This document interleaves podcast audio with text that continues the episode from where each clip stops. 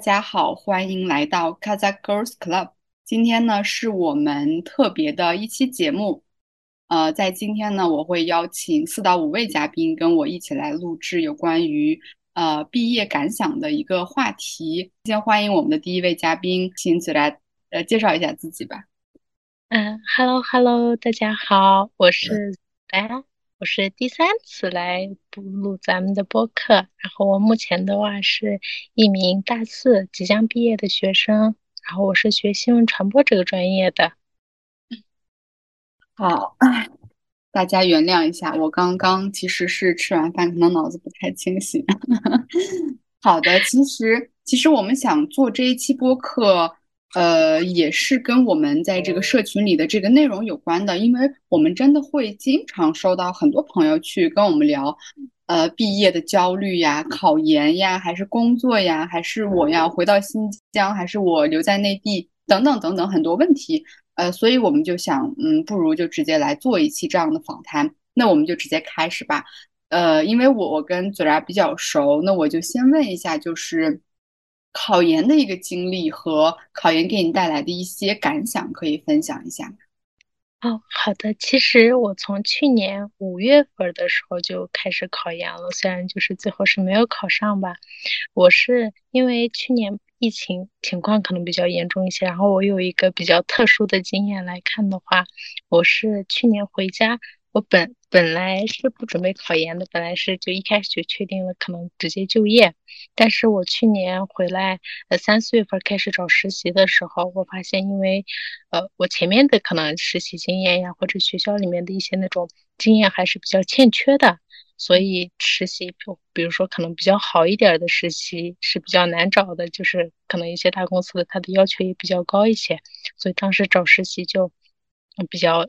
难，然后或者说我找到的实习我没有特别满意，我我去尝试了一下，我发现做的还是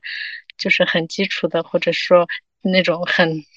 呃互联网那种打工人的很搬砖的那种工作，就可能只是很多的那种数字女工，需要做一些很多的复制粘贴的这种工作。之后，我就自己当时可能还是比较年少轻狂，感觉自己能做一些更好的，所以当时就没有选择去实习。然后后面我就觉得说。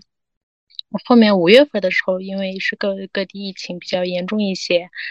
所以当时就开始准备考研了。然后当时其实我一开始就给自己打了个定心丸，但是我觉得我这种好像也不太好。我一开始就说想好了，说考上了当然是最好的，如果考不上的话，那我一定也是能够学到更多的东西，就是我的各种理论知识呀，或者是我的这种专业知识更扎实的。所以当时就以这种心态就开始考研了，然后考研到最后，最后可能是因为政治成绩考的没有特别好，所以就没能进入复试，大概是一个这样的情况。嗯，对，因为其实你之前也跟我分享过，考研的那种集中的学习会让你感到呃收获很多。呃，那其实在这里，我觉得考研的人越来越多了，然后这个其实也会影响很多人，可能。呃，之前我觉得有些人他可能也想工作，但是看到所有的人都考研，他可能就慌了。嗯，但我觉得考不考研还是要从自己的这个需求出发。就比如说你肯定也是因为在有过实习经验以后，觉得想再读读书，对吧？但是考不上，其实我觉得你这个心态特别好，因为有的时候，呃，如果说你对这个结果太有一些。包袱的话，其实反而心态会不稳，所以我真的觉得考研的时候心态真的特别重要，因为它会直接影响你的那个复习的效率。对，确，就是我开始考研之后，每天过得很，呃，很规律，就是你早睡早起，你每天有自己的任务，你给自己列完任务，你要去复习看书，然后感觉每天过得很开心，并且你又不很丧。就是感觉确实心态很重要，所以每天就可快乐了。当时那段时间过的，就感觉还不错，是这样的。嗯，好的，那那其实我觉得还有很多人会特别就是，呃，对这个实习经验会感到好奇。你可以讲讲你比较有趣的实习经验。嗯，实习经验的话，其实我是有两份儿，到就是。做的实习经验，第一份的时候做的是那种数字营销公司，不过当时做的是在线旅游这个行业。然后在线旅游这个行业，大家也知道，因为疫情的原因，其实当时一个比较萧条的状态嘛，所以当时做了这个。但是我可能做的更多的是，就是内容输出，就是这个公司它可能以前做的这些项目，它现在需要一些总结性的。输出，然后需要做一些报告这方面。然后当时的话，就我们这个是算是一个跨国的公司，但是北京的那个那办公区就特别小，就是特别冷。每天当时是十一、十二月份去实习嘛，就特别冷，可冷可冷了。后面。当时我只能说，我对这个在线旅游行业有了更比较基础的了解，或者是知道的更多的些，或者是我知道了该怎么去搜集各种资料，因为我们需要定期的输出一些那种行业报道嘛。这个可能是我当时的收获，但是我今天其实更想讲一讲我现在正在马上要结束的这段实习的经验。这段实习的经验的话，其实我从考完研，呃，一月。一月初，一月六号，就是今年一月六号做到了目前，可能下周就可以离职的。这是我做了有六个月。这个的话，其实怎么说呢？它有段时间会让我很痛苦，因为我就刚像开头那样，我可能一开始做的时候还是觉得自己在做一些复制粘贴的事情，或者是还是很基础的事情，就是。感觉还是你就还是自己想要的太好了，或者说就是有点眼高手低的这种状况吧。但是后面我的基础能力上来了之后，我就能把大概的这个逻辑，就生意逻辑，因为我是在一个电商公司做电商运营的这个工作，然后可能会对这个方面，我我对自己的这种基础操作能力更自信了。好另外一个实习经中。我的收获可能是，就是我的抗压能力更强了，或者说我跟我我我的这种其他的其他的员工之间的这种沟通交流，或者说跟其他实习生之间，尤其是就是呃，可能这种交流，或者说这种人际关系、职场的关系，我觉得对我对我的这种嗯呃磨练，我觉得更多一些。就自己感受来说的话。然后实习主要还是我，因为我是在北京嘛，然后其实我学校是在西北，然后公司是在东南那个方向，所以我每天大概是就是跨越整个城市去上班。我我记得，对我刚上大学的时候，其实看到过一个特别好玩的一个报道，就是当时也也不能说好玩吧，当时看起来感觉很辛苦，就说在北京每天四小时通勤的这种打工人的关于这方面的一个。当时可能会就是想着说他们好辛苦呀，这是怎么样？然后等到三年之后，我自己变成了这个每天通勤四小时的这个打工人，对。然后虽然平时确实会很累，因为每天需要起很很早，但是我坚持下来之后，我可能对自己更自信了。我会觉得说我连四小时通勤我都能坚持下来。我以后还有什么事情不能坚持？就反正它又很魔幻，但是我又感觉还好，就很很很好玩吧，感觉。我你说到这个通勤时间，真的就是大城市的一个 很不可避免的一个点。但我觉得，就是可能你真的只有六个月，因为再过一段时间，如果这个这个实习时间再长的话，我觉得你可能最终有一天还是会受不了，因为。我之前有尝试过这个，呃，是嗯，来回总总的这个时长是三个小时。其实我在一个月以后我就受不了了，因为我发现早晨就是我经常会迟到，而且每次我特别着着急的上楼以后，我坐在我的办公桌，我就想想休息了，我就不想工作了，就是太累了。然后其实你刚刚说到那个。呃，实习的这种对你的提升，我觉得其实，呃，从我自己刚工作的那个角度来讲，其实我觉得当时最大的一个收获肯定就是思维方式，因为我觉得在学校大家都是学生思维，但是你你入了进了职场以后，你真的很快就会变变成这个职场人的思维。还有就是你刚刚说到这个跟呃同事、部门同事的这个沟通，其实我觉得。到了后期，或者你的这个年限工作年限更长以后，你还需要学会跨部门协作。就是说，你作为这个部门的一个下属，你怎么跟另外一个部门的下属或者另外一个部门的领导去跟他交涉，这些都非常的有门道。但是，我我相信再过两年后，如果我们还可以再做一期这样的回访，到时候你也可以多聊聊这个方面的一些分享吧。那好，那我们进入到下一个问题，就是我觉得其实毕业的时候，大家最焦虑的一个点就是，说实话，我觉得就是害怕自己被落下，或者呢，害怕自己做错了选择，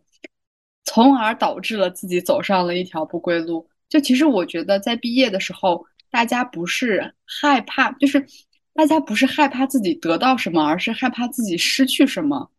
特别是对这个自己失去的这个点非常的在意，所以会很紧张、很焦虑、很迷茫，总觉得我是不是不跟别人一样考研我就落后了，或者我是不是不跟别人一样去出国留学我落后了，或者啊别人都进大厂了我没有进大厂怎么办？再或者别人都去考公务员了我没有考，但是你你只能做出一种选择，就算你把四种选择都涵盖了，你拿到了 offer，你也考上了研。你的 你还得到了这个留学的这个 offer，但是你的肉肉身只有一个，你只能做一件事儿，所以嗯，也想也想请你聊聊，就是你在做选择的时候的一个一个感受吧。对啊，其实对，因为我考完研，我大概就知道自己应该是考不成，因为我当时走的是统考，并且考的学校也还挺厉害的，所以大概知道自己应该考不上，所以。就是一开始就知道自己要找工作嘛，然后找工作其实会确实面临了很多的选择，因为当时刚好有就是省考，我我在开始实习的时候就有一个学姐把省考的那个报名的信息发给我，就说你可以考虑这个省考，然后后面看些这种选调生的考试，比如就是回新疆的来说的话，另外这是一方面，然后另外的话。我可能我本专业比较相关一些的，有那种比较传统媒体的工作，然后我自己正在做的什么大厂的工作，又或者说我我就是中间还有一个机会是得到了一个能够去我喜欢的，就是能够把我的兴趣爱好跟工作结合起来的一次机会，也就是就是我当时收到了一个舞社的面试，所以看起来选择非常之多，然后当时其实也很迷茫，我甚至。一开就是有段时间还说我要呃去把我的这种兴趣爱好变成我的工作，就还是很单纯的说。然后后面我可能就是接触的多，或者说我其实问了很多人，问了很多人的意见建议之类的，听了很多之后，就是确定了现在这个最终的一个 offer。可能明天顺利的话，可能就是后面一周内能够去签。我我的焦虑是在于，可能我就上学一直很顺利的这种状态，就是可能一直都是你比较就是比较幸运，或者是进入到了一个比较好的环境，比较好的高中，比较好的大学。然后我害怕，我我如果这个呃工作一旦选的不太对的话，就是不太顺利，或者说没有符合这种。嗯，这种大众的这种想象，这种比较成功的一个路径的话，是不是我就走错了这个路？我后面如果我再把它拉回来，我是不是还得付出更多的代价？我可能会焦虑这个点。但是，呃，我感觉这个还是要看，就是个人选择，或者说你更擅长什么，呃，这种各种。各种方面的考虑，因为，呃，我就是看起来比较鸡汤的一句话，就是人生它并不是一个像卡了渠道，哎，可以吗？哦，没事没事，刚才有一点没听到，你继续说吧。啊，人生它并不是一个 静止的渠道，它是一个狂野，就是你。我知道我选择了这个工作，我不可能说我一辈子就要选择这个东西，我以后可能还会其他的机会，所以说就只是看我这两年内想要什么，或者说我现在我我是我是站在就是我更擅长擅长什么，我想去发挥自己的长处，最近选选择了这个，然后啊，可能我过两年我的心态就会变，那我就是还是一种就是走一步看一步吧。我不可能说我未来几十年都要干这个，把它框死的这个，就是只要不是框死的，我感觉做选做选择的时候，还是按照还是要做出一些比较嗯现实的呃判断，然后再去做选择，我感觉会比较好一些。对，其实我们做这个播客，并不是说想像那种就是卖课呀，或者是说。啊，我给出一个最权威的一个分享，然后大家就都按照我们的这个思路来走。其实我们不是这样的。其实，呃，我们做这个分享，更多的就是想让大家感受到我们最真实的一个体验。其实，大多数时候，并不是所有人都是幸运的。如果我们还是幸运的，我们应该感到开心。但是如果也许我们会遇到一些困难的话，如果你碰到困难的话，其实也不用气馁，因为，嗯，运气反正其实它都是按十年，就是有有有一个阶段的。所以其实我觉得你刚刚分享的这个点特别真实，以及，嗯，其实就是会有恐惧。我觉得人对待未知的时候就是会有恐惧，但我觉得你刚刚说的最后一点特别对，就是我们。任何时候都有重新开始的一个选择和起点就可以了，对吧？对，是的。好，那呃，那就下一个问题，就是对这种未知的恐惧，你你是怎么去缓解它的？因为我觉得不可能说完全没有，可能还是有一点，但是是怎么缓解的呀？对，其实就。虽然我说我去年因为找实习的这个原因，然后后面考研，就是考完研之后，我还是要找实习，就是这个这个 这个的问题是一直存在的。所以在 实习的时候，我是一开始就是考完研，我其实就修改自己的简历，马上去投了，因为我怕后面过年的话，可能没有一些岗位，没有办法找实习，可能会拖一点时间。所以我是很，我觉得我把。呃，比如说我考完研，我可能有毕业论文，然后可能要找实习、找工作，可能三个主要的，就是我面前我未来就是我这个半年要做的事情是这三大事情嘛，就还是把它具体化吧。比如说我找实习的话，我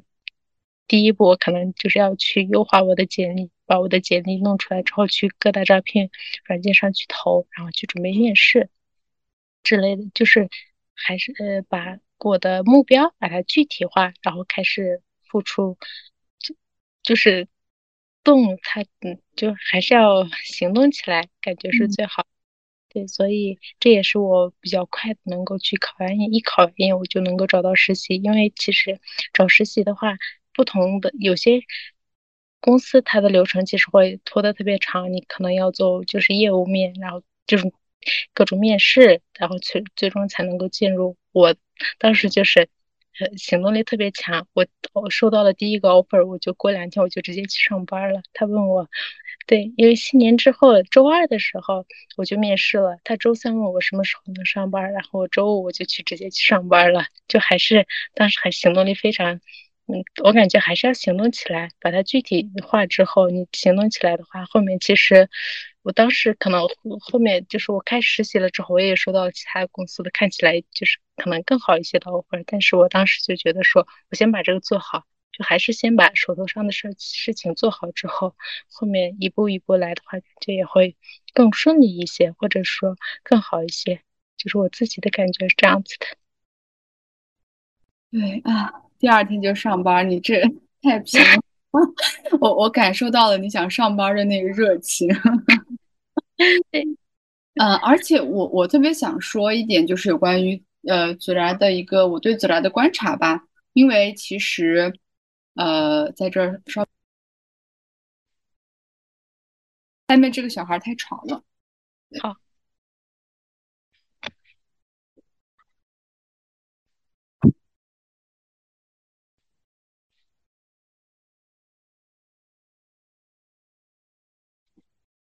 对，其实我从来没有，我从来没有在祖来这里听到过任何有关于论文难写的一个话题，以及没有任何这样的抱怨。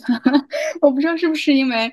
呃，我不知道是你选择性的没有跟我讲，还是你会在这方面就是少去抱怨。因为说实话，每次我我看到别人，就是我看到别人总会在微博去聊这种东西，就是多么多么难呀。但是我从来没有看听到你抱怨过，你是怎么做到的？我特别想问这个有关于论文的事情。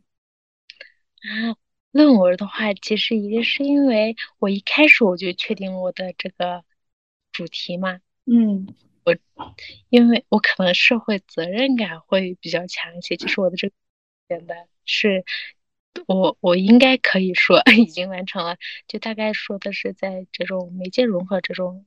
背景之下，呃，哈萨克族中老年群体他可能因为没有办法接触到这种很新的信息而被大概是被边缘化的，或者说建议措施大概这样子。我一开始我就知道，可能我存在的意义是去发现这些问题，然后去给他提出一些建议。所以我比较确定了之后，后面其实写的话，一个是因为我的导师他对我也非常的宽容，他对我也提出了很多有用的建议。然后另外一个的话，我大概了知道了自己的这个选题之后，我感觉还比较好写吧，就是可能感觉还好。所以我的可能主要的焦虑还是在这个找工作和实习中的一些让我比较痛苦的事情上。嗯，就是你还是很愿意去做这个论文，然后你你想做的这个论文也是你想要探讨和去嗯论证或者去思考的一个东西。对，嗯，是的，是的。好的，那那就下一个问题，比如说啊，如果再来一次，你会巩固哪些方面？我觉得这个会可能会提醒到别的人一些在面对这个毕业的时候的一些问题。就是毕业的话，其实我是想讲讲整个大学可以巩固的这种感觉，因为特别好。大一大二的时候是那种又很焦虑，但是有行动力就又不怎么强的那种感觉。对，当时我觉得我应该从，如果我能够再来一次的话，我是能够去一开始去做一些积累的事情，比如说不管是内容的积累也好。不管是那种我工作需要的那种技能点的积累也好，我觉得我的积累是就是还是我的很多的以前做的事情，就是大学做的事情，很多是停留在那种呃理论层面，或者说的是比较。就是 它是那种上层建筑，还是在做一些探讨性的东西。当然，这也很有意义。但是如果真的要去找工作要、找实习的话，你的这种手中的技能点是非常重要的，就是跟你专业相关的。因为我是又学了新闻，又学了传播，又学了就新媒体，可能我们涉及到的会比较多一些，然后要求的可能技能也会多一些。这些其实我一开始我从进大学以来，这些都是我可以开始去积累、开始去做的事情。但是我当时没有很注重这个点。然后我就会觉得有点可惜。如果再来一次的话，我是觉得就是它积累是一定很重要的事情，因为它是我实实在在在做的事情。嗯，好的，就这个吗？就这，还有呢？然后还有一个的话，还是这种打破这种信息差。嗯，其实。也会看，比如说什么小红书，但呃，微博可能也会去搜，但是当时看的可能还是很多停留在那种娱乐的层面当中，比如可能看微博看的都是那种热搜在讲什么，然后大家在吵什么这种，然后微然后小红书可能搜到的更多的是那种嗯社会精英，就是小红书大家也知道，它只会把很多 很精英的人推出来嘛。只是没有利用好。后面我在考研的时候，我在搜各种信息的时候，我其实在这两个平台上面搜到了很多很多有用的信息。但是我在一开始我就没有去打破这种信息差，让我得到更有效的信息。我觉得这个也是比较可惜的。我只是在那种，在我最需要，在我考研一定要去找这个信息的时候，我才去找了这个信息，而不是一开始就有这个意识去找到。对，其实我我我觉得你刚刚分享的两点很好，我我再帮你补充一点，就是你刚刚说到第二点这个信息差，其实有时候我们对信息的捕捉能力是不一样的，就是捕捉信息的能力是需要呃认知去帮我们去提升的，所以其实我我我我是觉得我在本科或者我研究生或者我工作这三个阶段，为什么我对信息的这种获取能力会有很大的差别，其实还是跟我们的认知有关的。我觉得有时候提高认知也是一个想不能说快速成功的捷径吧，但它绝对是你慢慢变强的一个不可不可逃避的一个途径。当然，说到认知，就会有很多很多的嗯方面，但是在这不好展开。我觉得未来我们也会做有关于认知的这个活动。啊，那下一个想问一下，就是你有没有身边让你特别佩服，然后你特别想分享给大家的一个人物啊，或者故事都可以。嗯，然后这个的话，我其实讲两个，一个的话，他不是我身边的人物，但是他对我确实产生了很大的影响。这个的，因这是那个作家姐姐阿依努尔，因为我在考研的时候，其实一开始还是会。感觉还是糊里糊涂的开始了这个嗯学习的阶段，没有一个就是很明确的任务，然后或者是我的意志还是不是很很坚定。然后当时的话，我有去听他的播客，他的一期播客我又反复听了几遍，就是他们是在聊读书这个事情。然后当时他是我是我。是二十二岁，但是他已经三十岁了。他作为一个三十岁的姐姐，他在说输出他的观点的时候，我感觉他是在闪闪发光的。就他其实很大程度上缓解了我很多的焦虑，我就会觉得说自己还是很期待自己的三十岁，并且我相信从二十二岁到三十岁的这这个八年，他一定会很精彩。但是这个精彩一定是基于我要有这种输入，我要去学习，我要去努力。他确实对我产生了很多次的影响，我在。就是我反复听了很多遍，因为这个原因。然后另外一个的话，其实我想讲一讲我的好朋友。刚说到我的心态为什么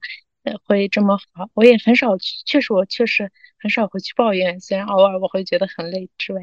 很少会去抱怨，是因为我受我朋友的影响，他是非常乐观。嗯，对我们有时候甚至会说，我们是不是有点过于乐观了？我们这个 困难是不应该我们。来经历的，但是我感觉就是你的心态是决定你的一切的，就是你是怎么想的。我如果每天每天如果是很丧很荡的这种情况下，那你可能就是越来越就是消极的状态。如果我们能够给予彼此一些很乐观的东西，我们每天给，就是因为我们一开始考研的时候是一块学习的嘛，我们俩就是每天早上给就彼此打那种加油加油。就是加油打气，然后我们俩就是每天可快乐了，所以感觉说还是身边人的这种，身边人确实会影响你很多的心态上面的东西。然后我们两个是，我们我们确认我们是一一直做好朋友，那我们一定要给给给彼此很正向的这种反馈。所以我觉得就是这两个人对我影响确实蛮大，然后我也觉得我也很想成为像他们那样的人，好棒呀！其实我我我觉得就是能量是可以传递，然后能量也是可以被，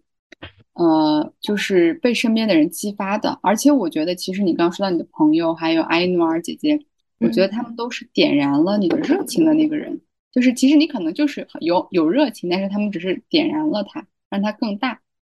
对，所以嗯，而且你刚刚说到这个心态，我觉得。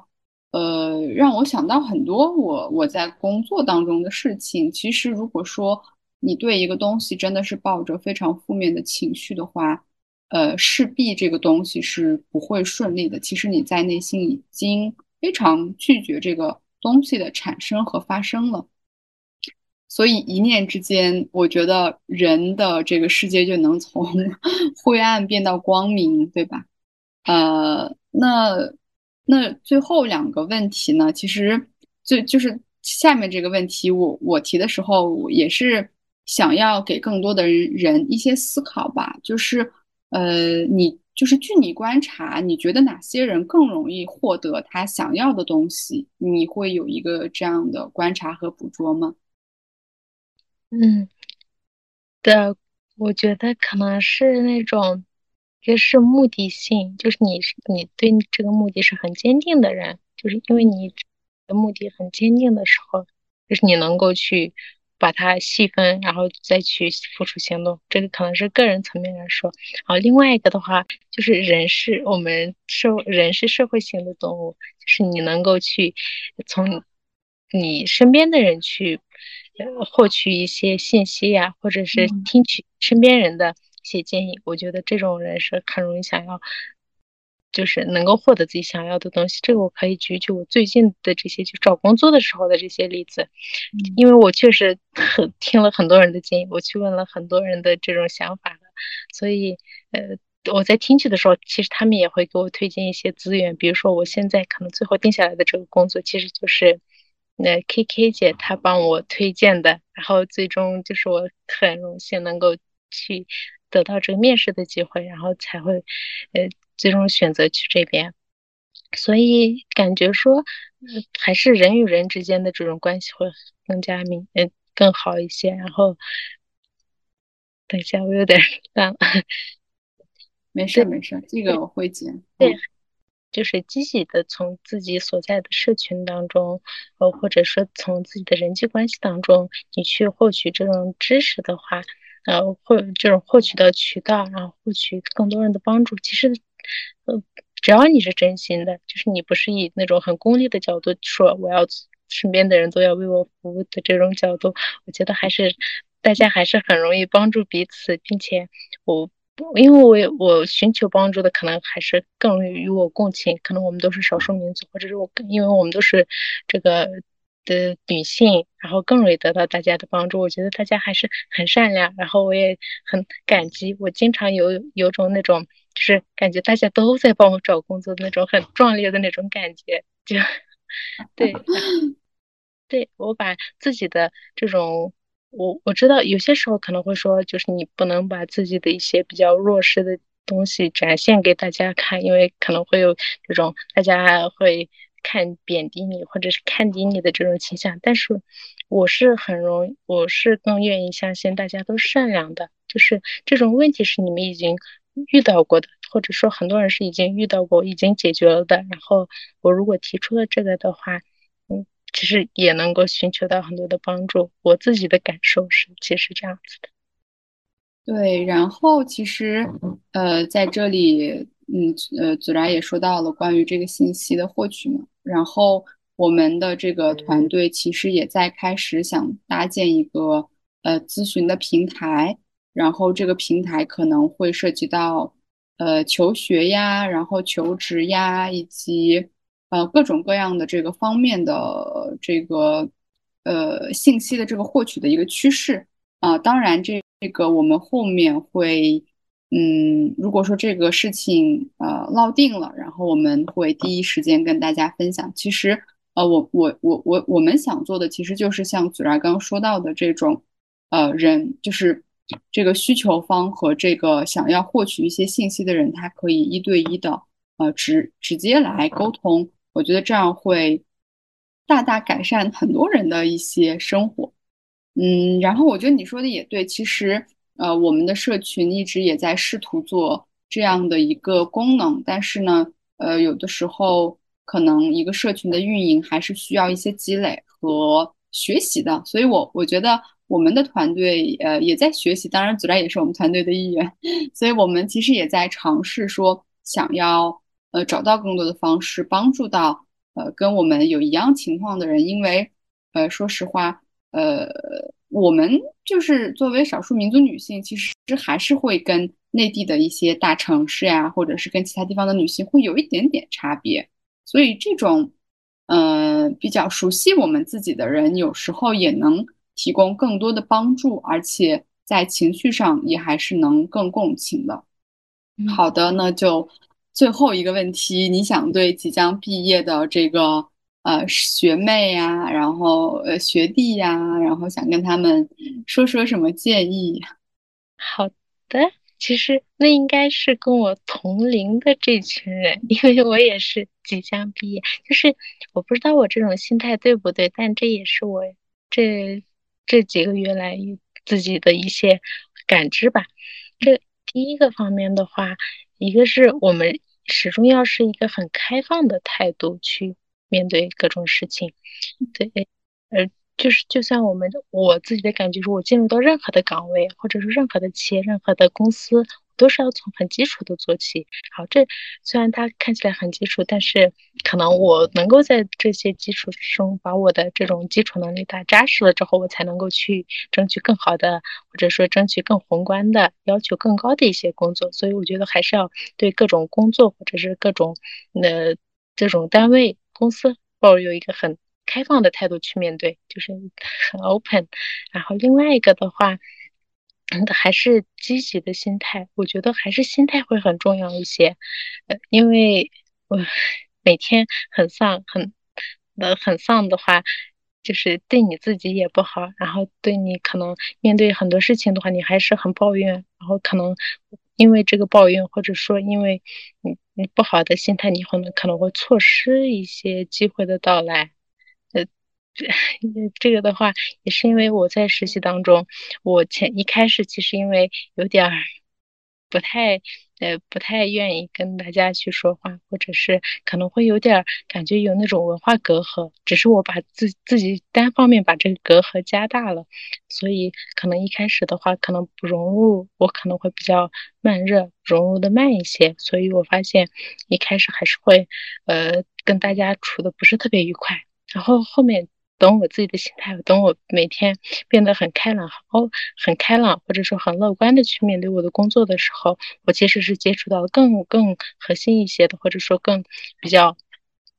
对我能力有挑战的工作内容。所以就是一个是很开放的心态，然后另外一个就是还是要乐观，然后第三个的话，我不知道。呃，大家是不是大家都这么想？还是要做一个利他的事情，就是还是要去接做一些利他的，呃，就我们其实并不是只能做一些就是精致的利己主义者，因为我们生活在这个社会性的，就是我们这个环境当中，所以如果能够做一些利他的事情的话，其实也能够去回馈给我们，最终还是能够去，呃，对我们带来一些比较好的影响。这是我自己得出的三个结论吧，我不知道我这种想法对不对，但是我觉得应该是这个样子的。好棒呀！我特别喜欢你的第三点，因为，呃，我感觉人跟人还是会有这个性格上的差异。嗯，因为利他的这个行为或者这个方面的一些点，其实我几乎。没有听别人讲过，因为的确现在的社会都很卷嘛，我觉得大家只能想到自己，甚至就是就是恨不得就是只想自己，对吧？嗯，但是我觉得你刚刚说的这一点特别特别好。其实我们也会在改善自己的状态，或者是在利他的环境，也会对我们自己有好处。其实这个呃怎么说呢？我觉得你身边的人的这个能量是流动的，然后它也是个循环的。对吧？其实，呃，你对别人去做一些贡献，可能别人也也可能会促进整个环境的这个嗯转变。对，但我觉得今天其实我觉得我们两个的这个沟通啊，最关键的一个词儿，然后我刚刚也捕捉了一下，你说的最多的就是心态，然后也是态度，其实也是一种视角。嗯，因为对待生活的这个姿态很影响。你你跟这个生活的这个彼此之间的摩擦，或者是彼此之间的拥抱。好的，那我觉得今天跟你聊完以后，呃，对你这个毕业的这个分享，其实我感觉还是有很多干货的。我觉得绝对是可以帮助到很多，不管他是大三、大四也好，他是大一、大二也好，甚至还有高中生在听我们的呃播客。啊，当然，你不是毕业生，我觉得这些经验也可以帮助你。只要你在做每一个事情的时候，其实它都会有这个最终的阶段，对吧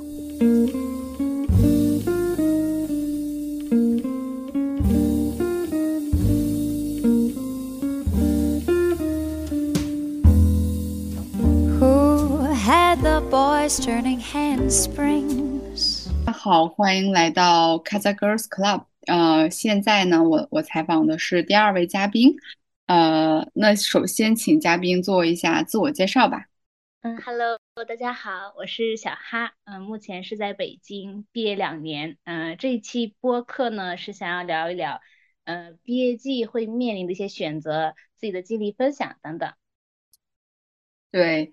呃，那首先其实我我最近线下跟小哈见面了，然后我感觉他的这个状态还是呃比较好，然后也是处于一种向上的一个状态，然后期待的一个状态。那首先想问一下，就是呃考研的这个经历和有有有关于这方面的分享吗？嗯，我是有过一段不是很认真的一个备考阶段吧，可以说，呃，当时呢嗯也是在临近毕业的一个很多的选择之一。嗯，当时之之之所以备考，纯粹就是不想工作，对毕业之后的方向完全没有头绪，当然后来也没有成功上岸。嗯，但是放到目前的这个已经毕业两年的阶段来说，嗯，还是嗯会觉得需要再次这个系统化的去学习，提高自己。嗯，这个也是想要呃对目前毕业季选择路口的朋友们分享。嗯，就是只要你有一个这个想要继续深造学习的方向，去做这个完全的准备，不要考虑是不是出来会工呃出来工作是不是会轻松一些呀，或者说再去学习三年，毕业之后同样还会面面对这个找工作的这种想法，因为嗯本科阶段和这个研究生阶段学习的知识和这个身边接触的人还是会完全不一样的。嗯，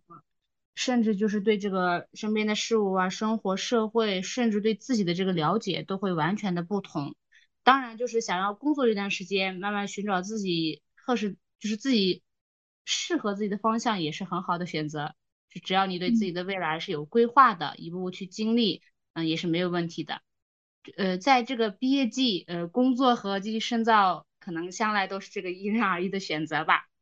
就是在这里嗯最重要的还是你要对自己有一个规划，有坚定的想想法，就是不能一直就是随大流，有这种，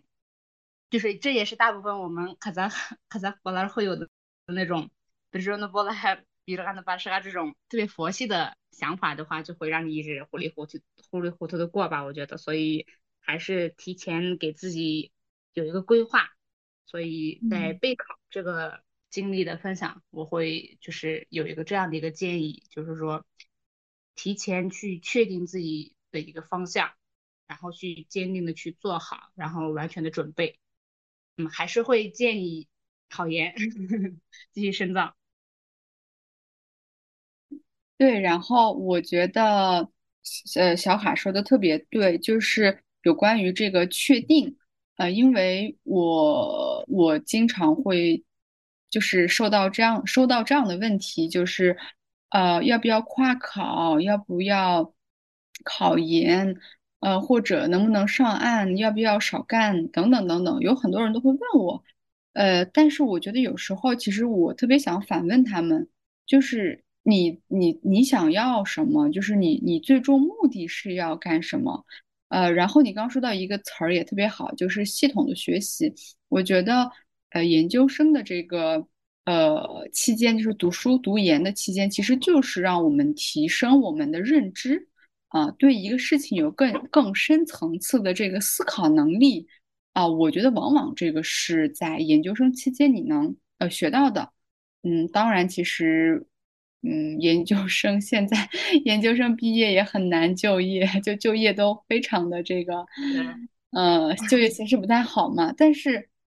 呃，如果说，呃，你对某一个方向还是有一些想要探索的这个心愿，我觉得就可以读下去。就像刚刚小海说的，他也推荐这个 好读书。对，那，嗯。那那，请你再接下来分享一下这个实习的经验吧，因为呃，除了考研以外，肯定大家都会实习嘛。嗯，呃，实习的经验的话，我是在呃学校内完成实嗯习的，因为呃当时呢也是因为一些呃学生工作的一些原因，呃一整年都是在学校去完成这个实习的阶段。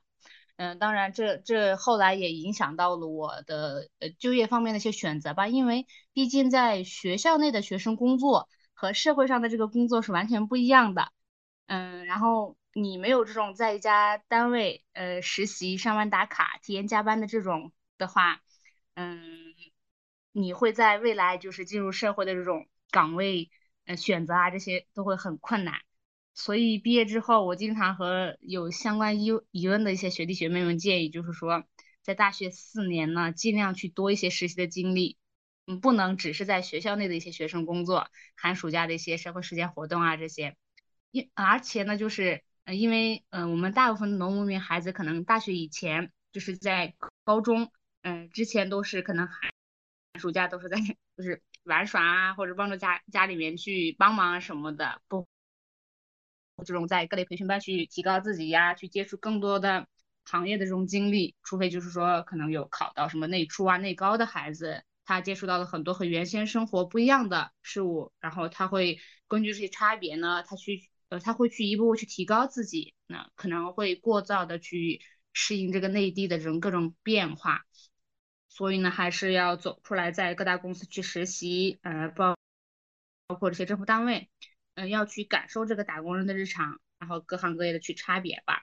嗯，这样你才能判断出来各种就是职场剧演的这些是不是真实的，或者说身边的大人就是每天抱怨的这个工作很累呀、很烦啊，是不是真的就是这么的无趣？所以还是需要在大学阶段，甚至在高中，嗯，这个阶段对社会有一个提前的认知，所以，呃，实习经验，呃，是非常非常重要的，这也是会影响到你，就是说，呃，未来，呃。你继续深造之前和工作这个这两者之间的一个选择，所以呃，目前呃，可能大二或大三嗯，处于这个实习选择的朋友的话，嗯嗯，我会就是说，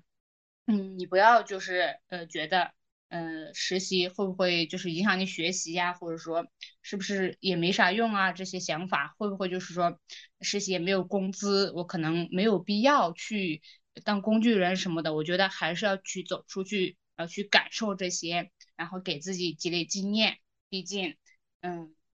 你在这个提前去感受这个上班，嗯，做打工人的这些 经历，肯定会影响到你往后的一些选择。嗯，这些肯定都不会是这个白走的路，我觉得还是会多一些呃实践的一些经历，还是会呃非常非常好。所以。嗯，在每一个阶段有这些嗯能积累经验的机会的话，我觉得大家还是要去尽量去把握好比较好。嗯，我觉得你刚刚提到的这个就是多实习以及多去观察，呃，现在大多数人的一个工作状态，其实特别这个点特别棒，因为我其实感受到，呃，我觉得这个现在中国的这种。卷文化已经卷到了这个学校里。其实说实话，就是你刚刚说这个实习的时候，真的就是在我那一年，我上大学是呃一一一到哎一四一四年到一八年这个时间段嘛。其实我们当时并没有特别就是强调去实习，甚至就是没有这个想法。当时怎么说呢，就很不卷，非常的不卷。但是我们可能会觉得，就是可能会觉得工作只是在毕业之后的一个事情，就是不会去想到，就是就是说我毕业之前要去呃一个工作单位去看看，要去看看工作状态是什么，根本就不会有这个想法，身边人也不会跟你说，哎呀，你你要不要实习呀？要不要去去这个公司或者去这个单位去实习看看，要不要工作？就是感觉你四年，嗯，你大学四年，然后研究生阶段三年，就是用来学习的。就感觉那些什么那个什么职业规划那些课也是给你讲理论理论，也没有让你就是说，哎，你要去实习，或者说两周三周去看看，就没有这种建议。然后，但是你真正毕业了之后，你又对职场很陌生，然后所有都是问题，然后就是就过去了，就莫名其妙就过去了。然后过了两年三年，你才哎反应过来，哦，其实我应该。需要去过早的去适应这个，我觉得这个都是以前我们遇到的一些问题，然后现在可能我们毕业了一年两年之后才反应过来，所以还是需要有一个人去提前的去跟大家去聊一聊这些问题。嗯嗯，然后我也特别想就是。等会儿我们会着重聊这个 在新疆上大学跟不在新疆上大学的人，以及在新疆工作和在内地工作的一个差别。那先呃，请你来分享一下你在新疆工作的一个呃状态吧。嗯，好的。嗯，我的第一份工作呢是在新疆的一家小型互联网公司，从事的是翻译相关的工作。当时选择互联网公司的原因，可能嗯也是因为我没有考公考编的一个想法。当时是觉得在新疆的互联网公司，就是是不是会呃相对于其他单位会比较新颖一些，嗯，会接触到一些比较前端的事物，不会像其他大部分单位一样就是千篇一律的行政类工作。但是 入职之后呢，不只是本职的工作需要处理，还是会有一些很多不相关的琐事儿，就是就会接受完全没呃没完没了的一些加班吧，嗯。主要是工作和生活就是很难去区分，没有这种下班之后的四个小时、五个小时的陪伴家人啊、运动啊、度数提升这样的一个属于自己的时间。嗯，当时入职入职了将近半年多的时间，都在考虑要不要离离离职这样子的，因为当时的状态就是特别散漫，就是每天嗯行，我早晨起来去上班了，处理那些一堆琐事，然后开个会，嗯，玩手机。嗯，一个小时、两个小时，嗯，中午吃个饭，嗯，下午又接受一些特别，嗯，毫无意义的工作，然后，嗯，加班，然后又回去了，就是这个看起来很规律，但是是不应该规律的一些生活状态。然后我就觉得，嗯，这样是可能不太好，所以当时，呃，也是，嗯，经过一些挣扎，然后呢，离开了这个第一份工作的这个，呃，公司。我觉得在新疆，嗯，第一忙，可能这个忙是我我我要以这个双引号的忙 去，嗯，解读吧。然后呢，就是，嗯，意义就是工作的意义可能会让你就很怀疑这个事情，就是你每天在忙碌什么，那这个的意义是什么？觉得，嗯，我在干什么就会这样，就是整个人。可能一直在寻寻找意义，然后就是不是很开心。对，当时我的状态是一个，嗯，特别特别散漫的一个状态。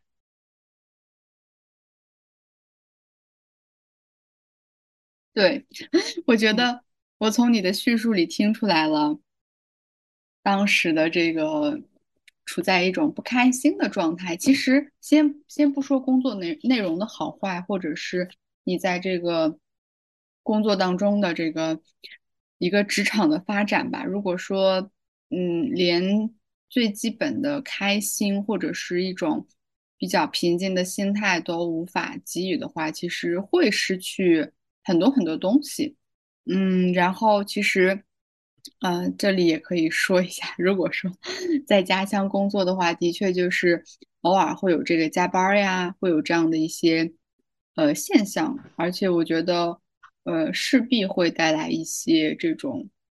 压力吧？对，我觉得也算是微压力。可能，嗯，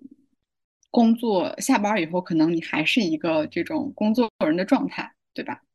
嗯，那其实也也想跟你聊聊，就是从这个新疆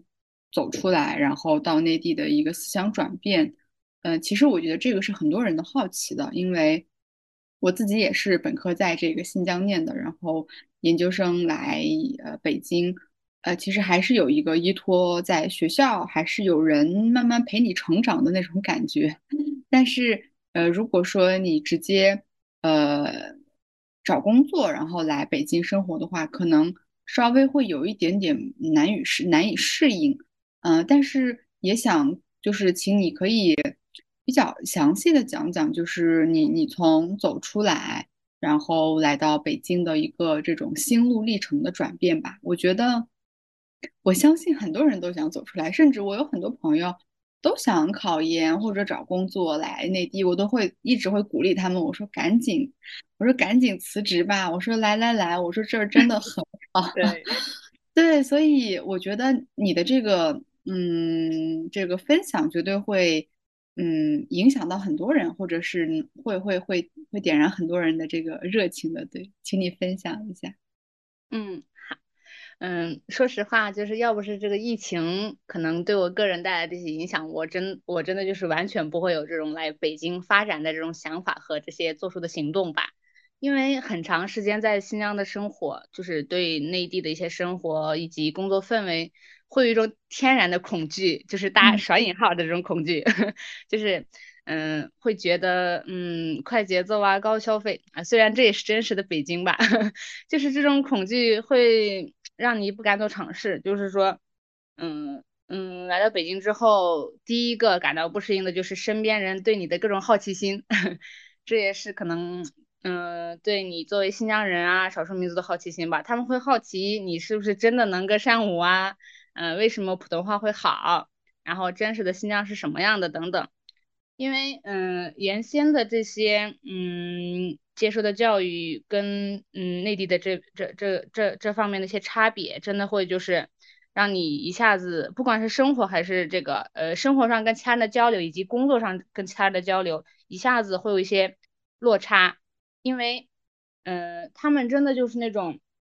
从小接触到了你，可能，嗯，你你他可能在小学阶段就接触到了，你高中才，比如呃英文的学习，呃，比如呃这个计算机相关的一些操作等等，嗯，你跟他们都是有些差别在的。但是，嗯，这些都没有关系，就是我们可能，呃，我身边的人，包括我自己，可能原先一直不敢做出这种。呃，往内地去发展的这些这些，嗯，行动的主要的原因就是可能会害怕自己是不是没有办法在内地找到工作，或者说是不是，嗯，会被过早的淘汰，或者说是不是会干不下去。这个我觉得这个是第一个，嗯，会担心的一个因素。我觉得他们会担心，哎，自己是不是呃没有办法在内地去，嗯，工作和生活。然后会对自己可能有会有一些嗯自卑吧，对自己的这个一个状态，我觉得这些都没有关系。第一个要做出的这个改变就是，嗯，大胆的去嗯，就是去推荐自己，让自己就是过早的去适应这个内地的快节奏的这个状态，因为你要是一直就是想想想，然后但还是还是保持自己。以以往的这个状态的话，你根本没有办法去，嗯，达到你，就是你你自己的这个自己呃意愿中的这种生活，所以还是要去打破吧。我觉得，嗯，首先去打破自己的这种，嗯，可能，嗯，会有那种，嗯，我是不是配不上 这种想法，就是打破这个，果断的去尝试，啊，就是投简历也好，就是说继续考试。呃，深造也好，就是你一定要去有一个嗯尝试，你多有几次的一个尝试的经历，然后去真的去呃进入到这个环境来，你才会知道哦，原来自己也是可以呃跟嗯内地的嗯大部分人一样一起工作一起生活，你其实我们也是可以做到的，会有这种心态。嗯，会嗯目前的话。嗯，我还是会觉得，嗯，其实毕业之后，呃，个人的一些，呃，做出的一些选择和这个，嗯，做出的相关的努力，真的会就是，嗯，影响你以后，嗯，工作和职场中的一些选择吧。我觉得还是，嗯，会建议，嗯，就是想要，呃，现阶段想要在内地发展啊，或者说，嗯。深造这种朋友，我觉得，嗯，立马 行动起来，就是投简历，然后，嗯，去，呃，在你的简历也好，或者说在你的面试啊这种过程中，去更好去展现自己，然后抓住每一个，嗯，能走出来的一个机会。哎，太好了。对我，但我其实啊，就是刚刚一直在听你讲这个，嗯，怎么从新疆走出来的这样的一个分享，其实也会让我，呃，对所有的这个新疆孩子，特别是少数民族孩子，会有一种呃共情吧。因为我我觉得不是说我们，呃，当然有一部分就是我们的确是距离太远了，这个距离也是一个问题，因为。呃，其实，呃，在内地，你从一个地方去另外一个地方，这个机票还有高铁很方便嘛，你很容易就去另外一个地方。但是，呃，说实话，我觉得新疆的机票是将近是呃一千五到两千，其实等同于出国了。它的这个距离是很长的。我觉得就从这个交通上已经影响了很多人看待这个外界的眼光。还有一还有一点就是，我觉得很多呃少数民族的家长都会害怕呃孩子在外面吃不惯呀，或者他们总觉得没有这个身边熟悉的这个呃少数民族会不会呃给他们的生活带来一些影响。但其实我真的觉得这种心态恰恰限制了很多人。其实，其实你想啊，如果说我们很多孩子一开始就来到内地的话，其实这些恐惧、这些根本不需要去想的问题是不会出现在我们的这个世界当中的呀。因为我从来不会觉得。一个南方人到北京需要我们这么犹豫吗？或者 一个山东人，一个山东人来北京，他也不会很犹豫吧？我觉得，就是你刚刚说到的这，你刚刚说到的这些，甚至要做出好大好大的努力，这些这些努力，其实在别人的生活当中是不存在的。嗯，所以我在听你讲完以后，我真的是很希望很多这个家长。就是真的不要限制孩子的这个发展，也不要呃对自己的孩子嗯太太低估自己的孩子。其实我们每一个人，因为我们都在中国嘛，虽然可能的确我们在这个饮食方面会有一点点吃苦，但是呃我真的觉得内地还是比较包容呃所有的这个民族的，不管你是少数民族还是汉族，我觉得这个点还是。嗯，我觉得是有点超出我们家长的这个想象的。嗯，是，哎，所以，所以我刚听完你的这个分享，真的是百感交集。因为，呃，我特别懂你的那种想法。然后，因为我我在本科的时候，我的朋友也非常的焦虑，看到别人在内地玩的特开心，总觉得自己好像在新疆就落后了一百年。对，然后就是这种感觉，但是。其实其实很简单，但是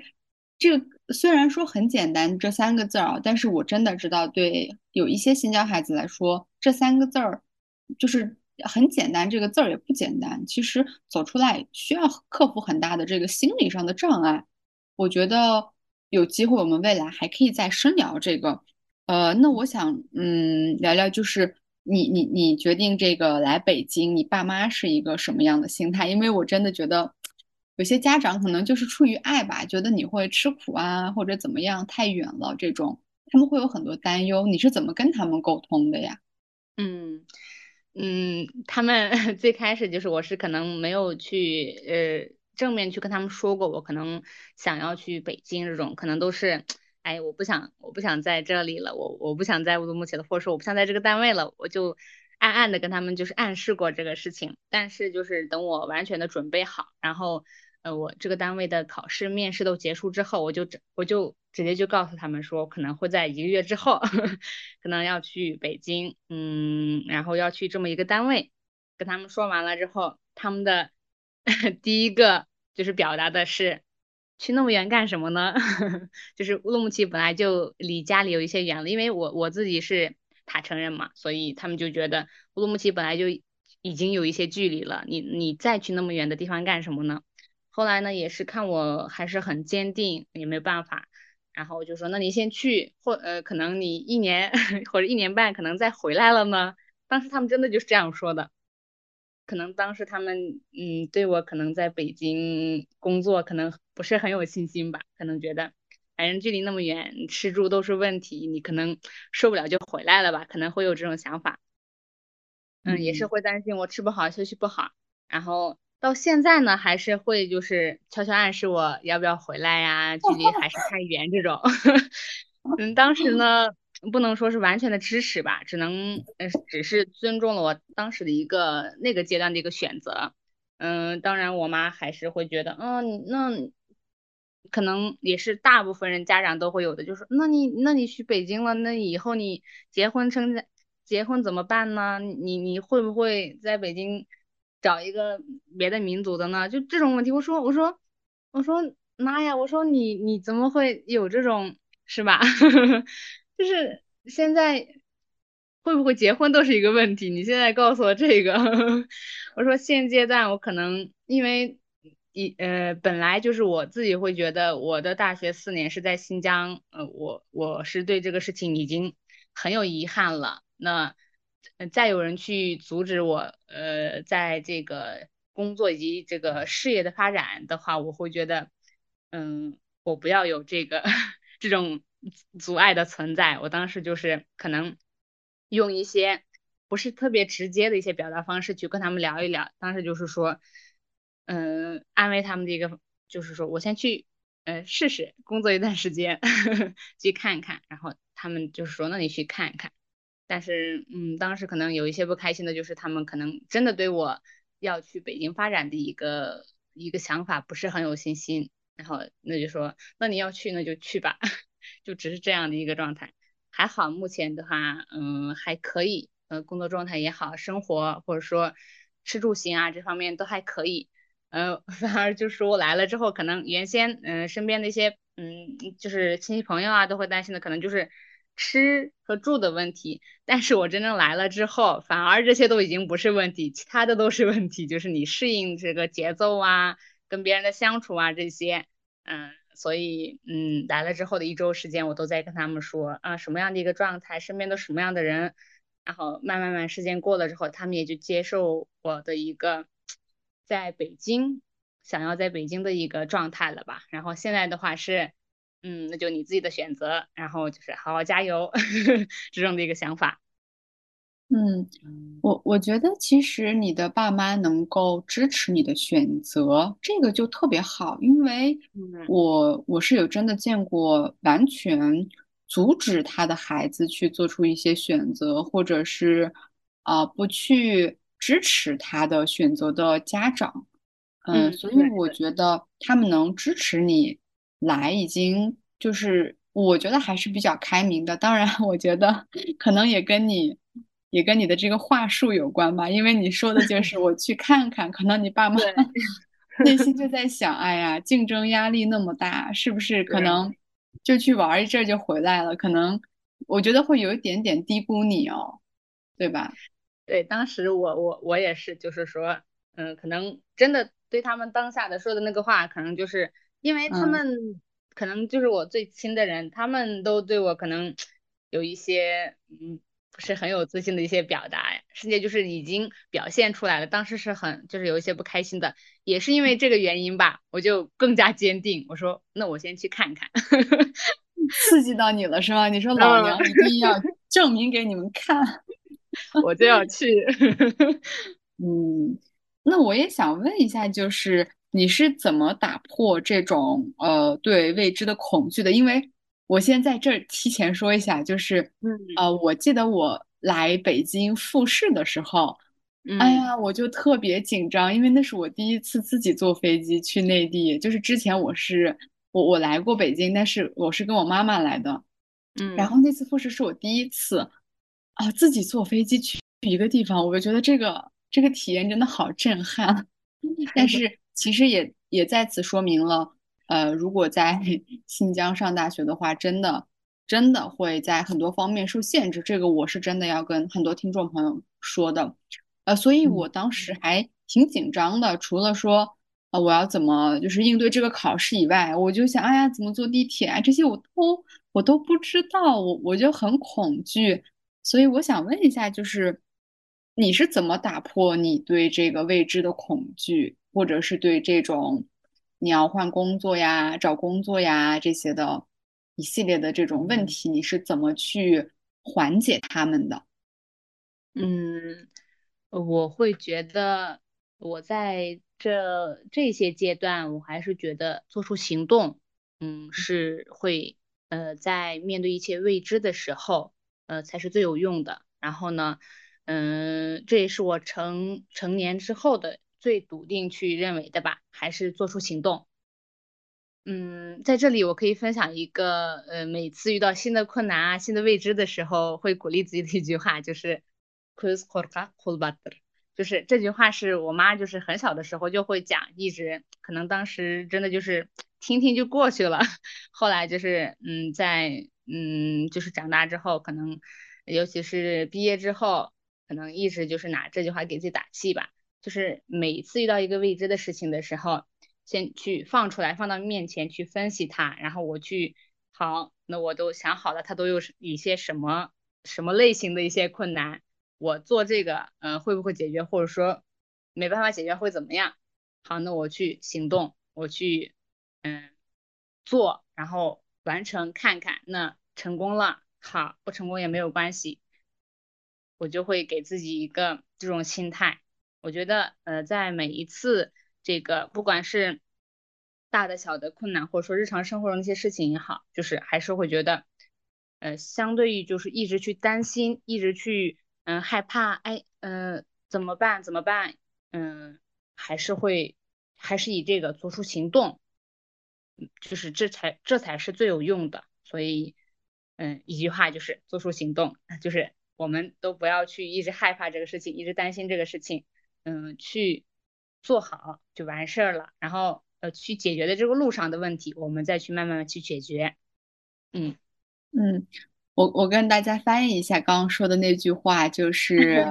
呃，眼睛是胆小鬼，然后双手是勇者，大概就是这个意思。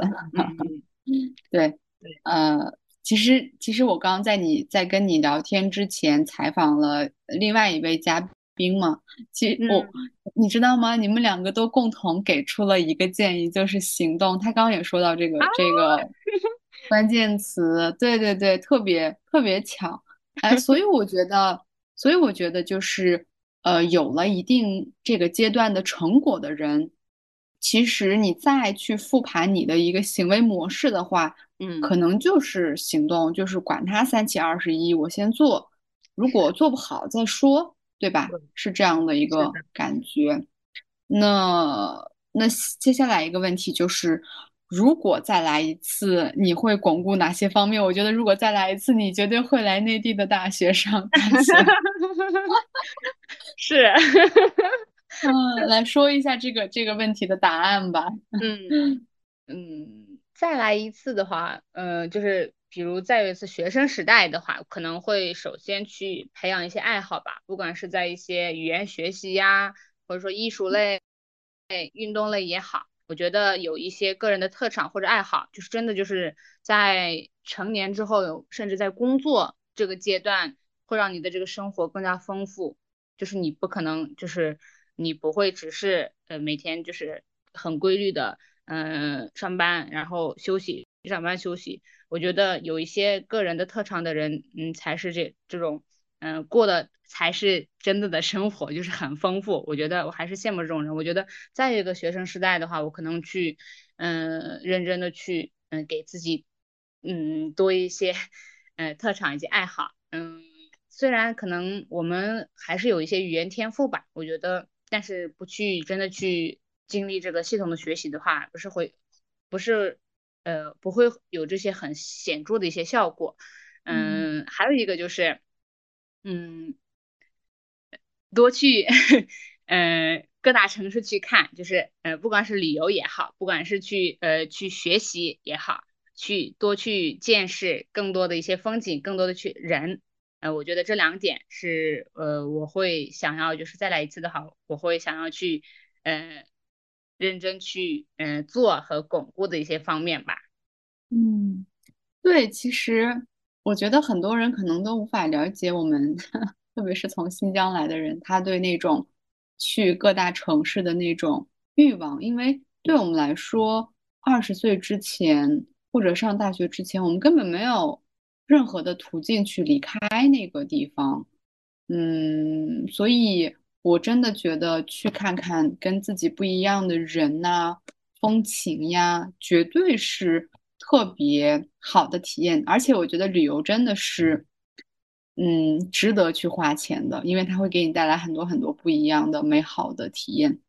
那呃，下一个问题就是你身边有没有让你佩服，或者是你想要介绍给我们的一些朋友啊，或者是故事？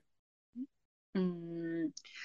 目前为止，呃，对我影响很大。然后，呃，在我可能个人发展，呃，一直就是以他为榜样的，可能是，嗯，我的大学老师，因为嗯，他在我这个毕业之后的很多选择上，呃，也有他的指路，也受到他的影响，还是很大的。嗯，他是那种嗯，生活中性格很温和，然后拥有的是那种笑眯眯的，但是工作中又是非常的专业。可能也是因为那个是文学类的老师吧，嗯，就是那种有那种窈窕淑女的感觉。嗯，他除了这个工作中很优秀以外，家庭也很美满，然后对孩孩子的这个家庭教育也是非常棒。对他有新的认识呢，是在这个很多的这种学生工作中，就是他对学生。就是对待学生真的就是很认真，你和他去倾诉你的一些烦恼，生活也好，工作也好，他真的就是那种很认真的去给你解答，甚至去帮助你解决，帮你规划。嗯，可能这是大部分老师都不会去做到的一个事情。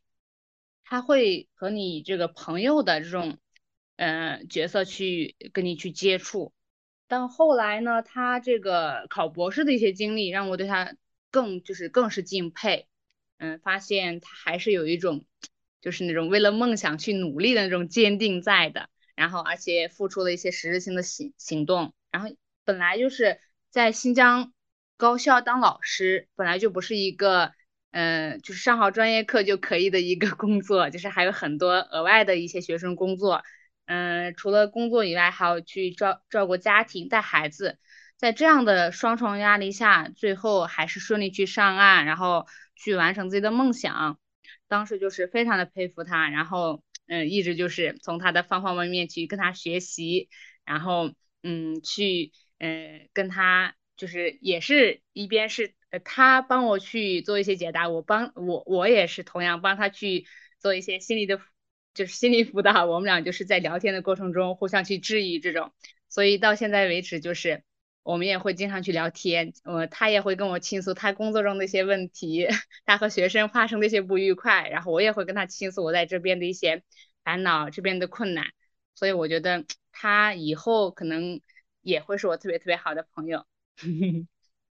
好棒呀！我感觉就是有一种呃忘年交的那种感觉，而且其实他每一个每一个这个生活节奏其实是比你更快一步的，对吧？就是在。这个年经验方面，所以我觉得这种切身的这种经验的分享，也会让你有有更多的这个力量感。我觉得这个东西真的是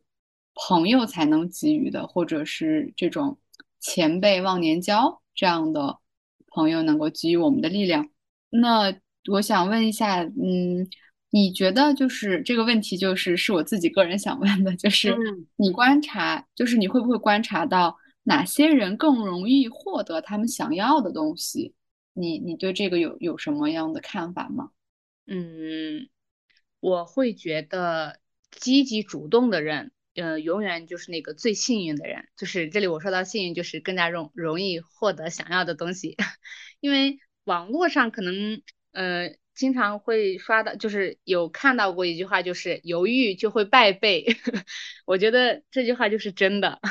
在。就是一件事情上犹豫不决，真的会让你错过很多。所以就是永远保持这个积极主动，很快的给出反应，然后做出相应的这个行动，就是嗯，会让你去更容易去获得你一直想要的东西，一直去接近嗯你想要去嗯的这个方向。我觉得这是第一件事情。嗯，还有就是呃懂得感恩的人，就是感恩你每一个。阶段接触到的人、经历的事情，然后并且要做好复盘，为你下一个阶段去做准备。我觉得，嗯，拥有这两种特色的人，才是就是在每一次或者说每一个阶段更容易去获得自己想要的东西。所以可能，嗯嗯，就是可能其他人会觉得，嗯，他怎么会那么幸运呢？为什么每次都是他呢？嗯，我觉得正是因为他可能。有了这两个特色，所以他才是那个，嗯，每一个阶段都幸运的那个人。嗯，其实就是很多人是值得他的成功的，他是有权利去享受那个果实的，对吧？嗯，是的。所以还是他。嗯，希望未来可以成为我们。嗯，那最后一个问题就是，嗯，你想对即将毕业的？呃，师妹们说些什么？嗯，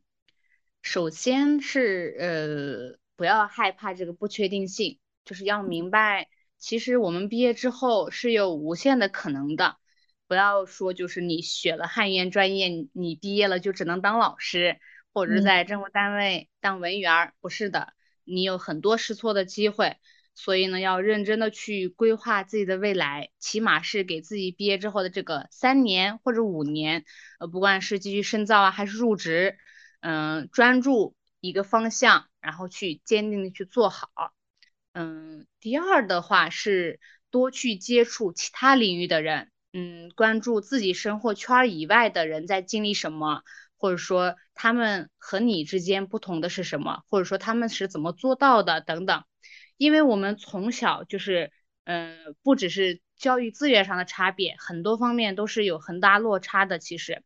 所以，呃，我会特别急切的想要和这个还在大学，甚至就是初中和高中的这些，嗯，弟弟妹妹们去说，就是外面的世界的一些变化，或者说其他人现在关注的是哪一些领域，在哪一些方面在提高自己，嗯，会在毕业之后会更快的去追赶他们的脚步。我会在一些就是说你应该，但是我可能不会像就是当妈似的那种劝教，我只会说，哎，其实我们也可以去干什么干什么，其实我们也可以去在这个呃方向做得很好，这种我会以这种嗯方向去跟他们说，当然就是直接去教他们，这样的话可能他们也不会接受，可能听听就过去了，所以还是以那种感染的那种嗯方式去和他们说吧。嗯，第三个的话，嗯，我会说就是毕业之后也一定不要停止学习，反而是要在更多的领域上去加深研究，不断的提提升自己。因为可能从高高考，然后再到大学四年，尤其是这个在江内的，嗯，大学的话可能会更累，就是说可能除了一些专业课的学习以外，其有其他的呃一些学习的一些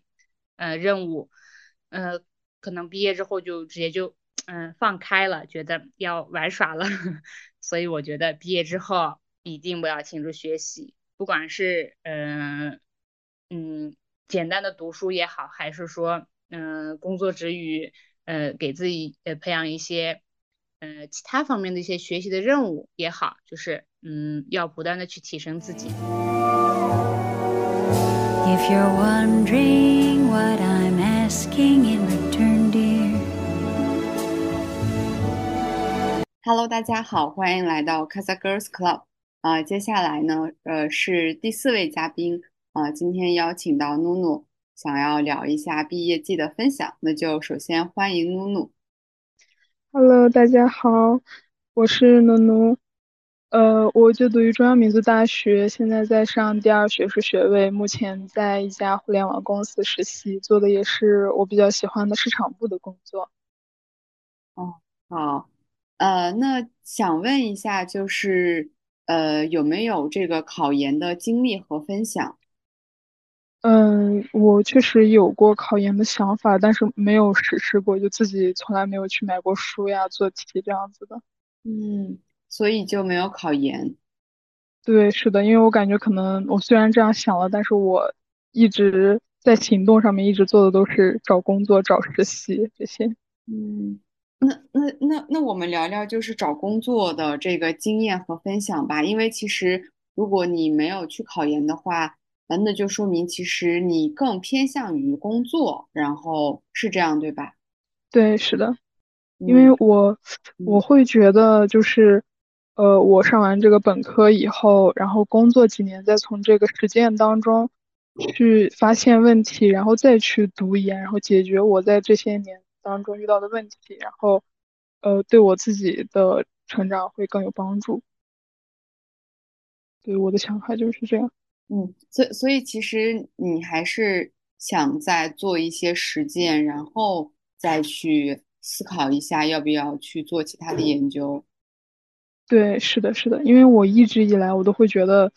读书好像没什么用，就是实践来说，对，因为我觉得我不能一辈子都去读书，然后我总要做点什么事儿吧，这样子的想法。哦，好好有意思，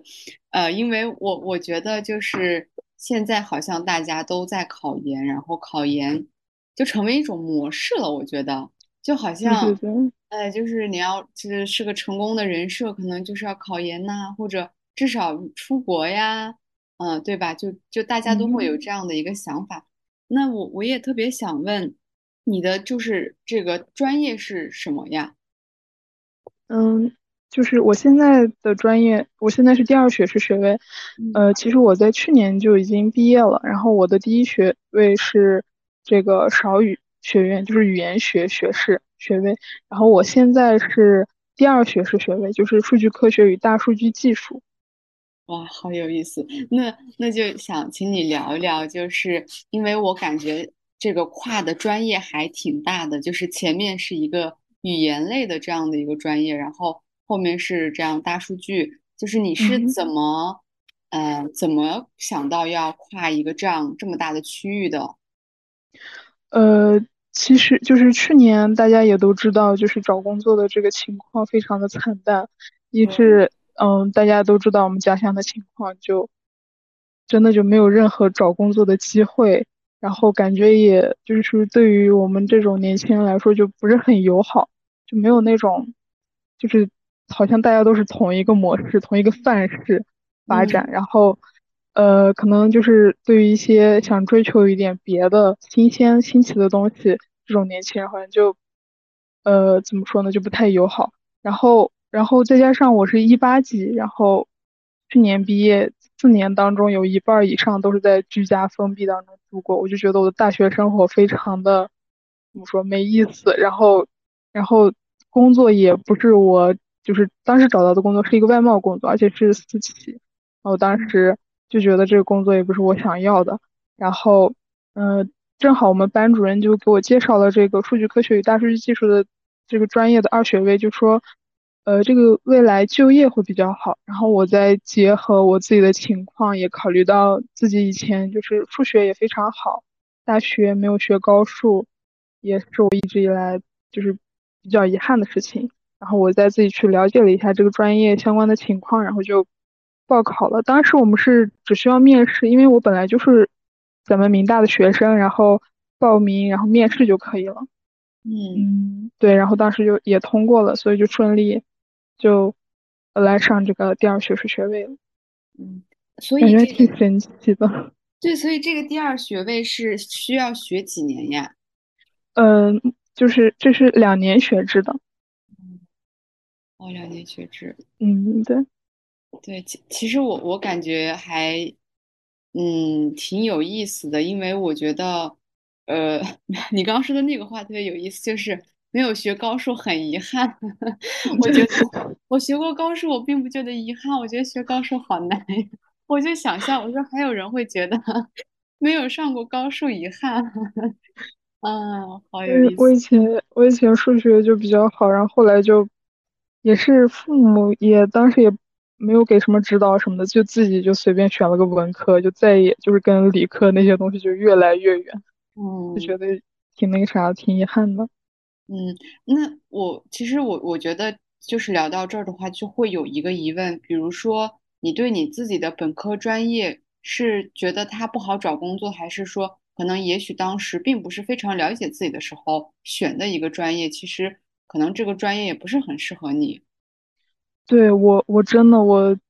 以从以前就是学英语的时候我就很痛苦，我真的觉得语言学我这辈子就是永远都不会想碰的，结果没想到我大学就学了这个语言。嗯，所以你学的也是个语，也是个语种，就是以对，是的，就而且还是我们自己本民族的语言，哈萨克语。嗯对，然后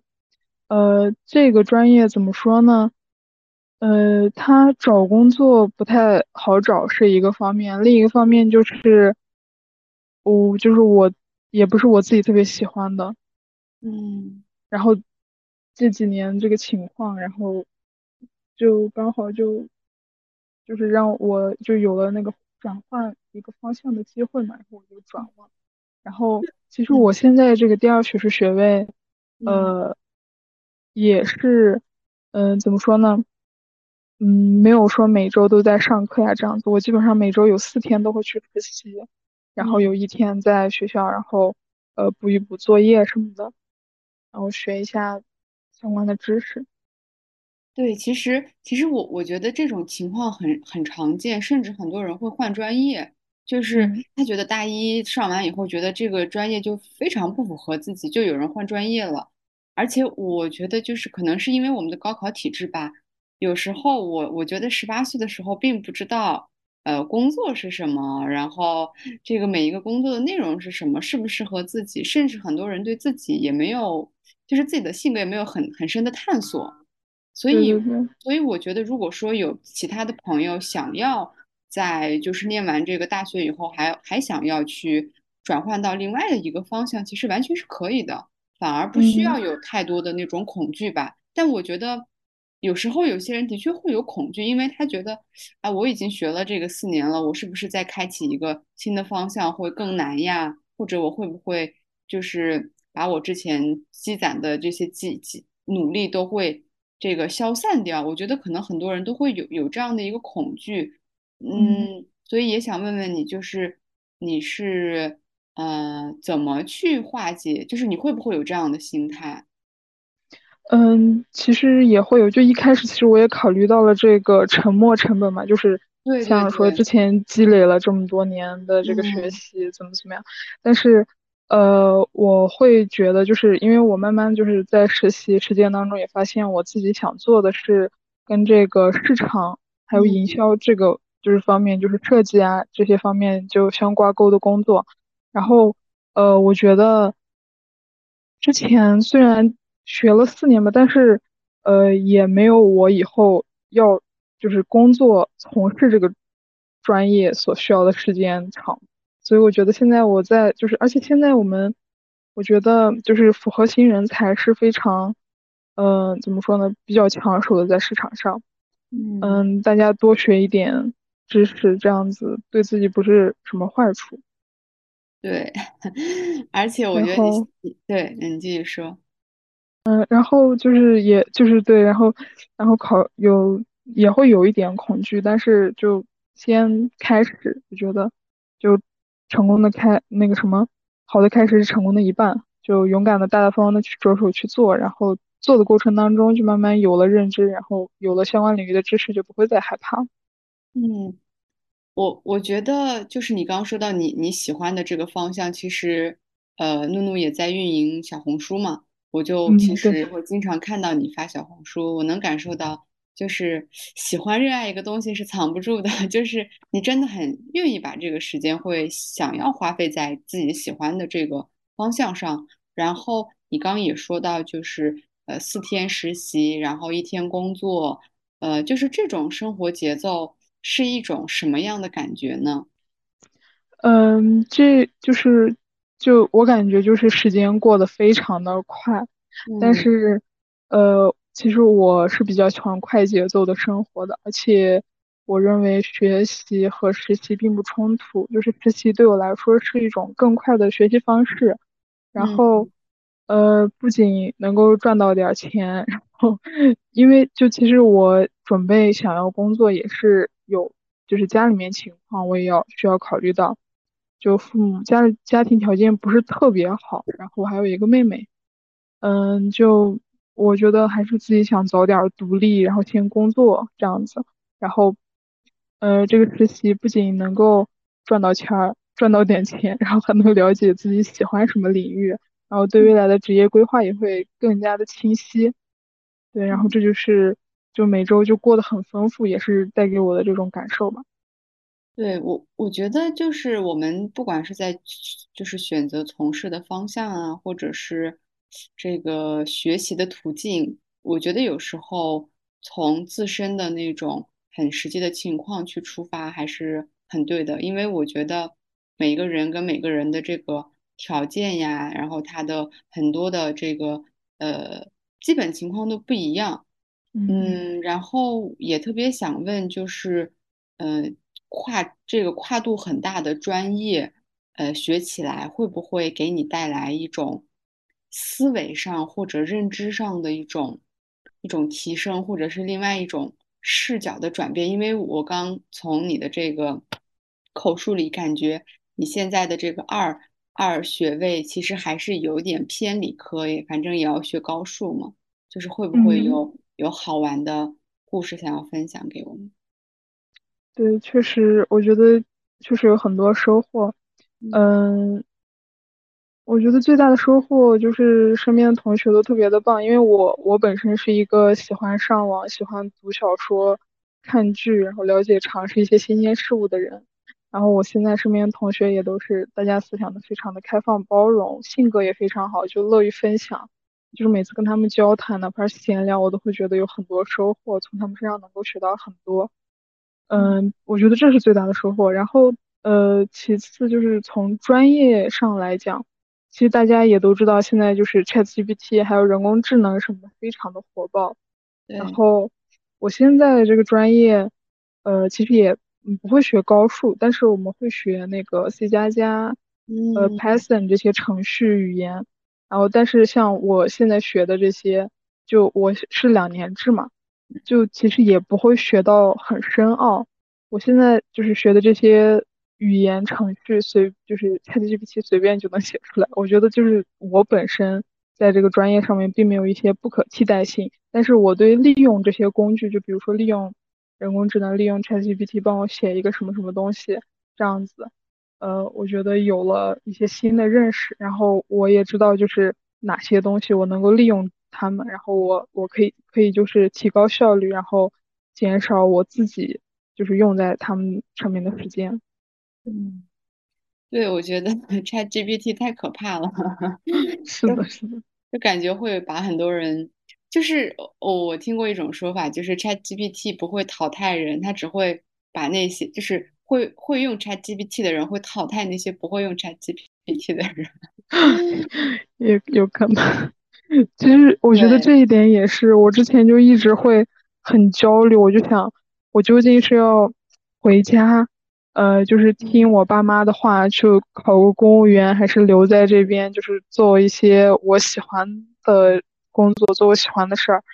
然后我就，然后又看到 ChatGPT 这么发达，然后我又联想到，就是我从小到大生长这个环境当中，就是科技的这个元素对我生活产生的这种翻天覆地的变化，我就觉得我还是想留在北京，就是留在外面，我不想回去做一个公务员，做那种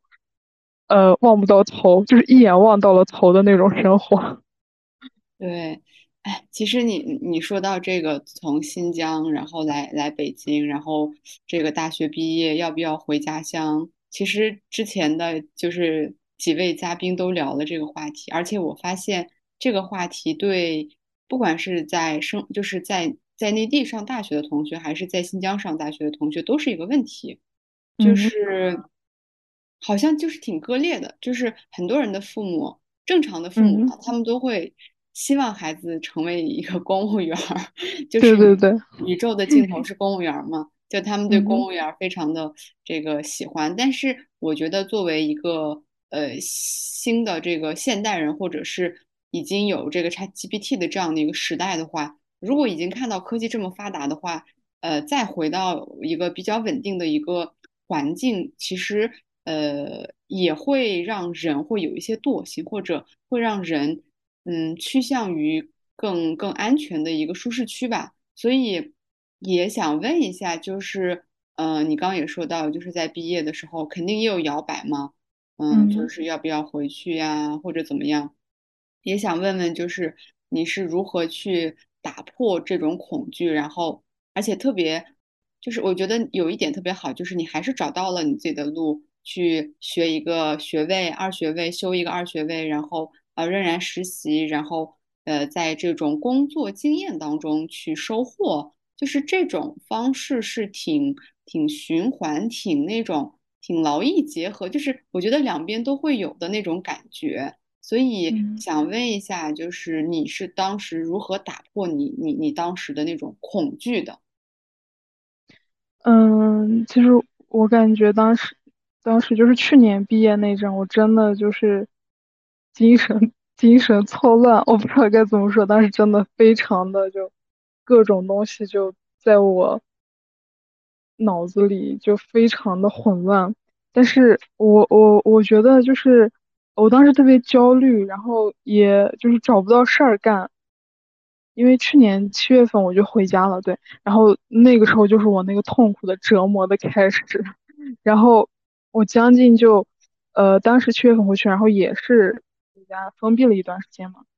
这段时间是我过得最痛苦的时候了，然后呃，怎么说呢，就是跟那边儿的一些朋友也会。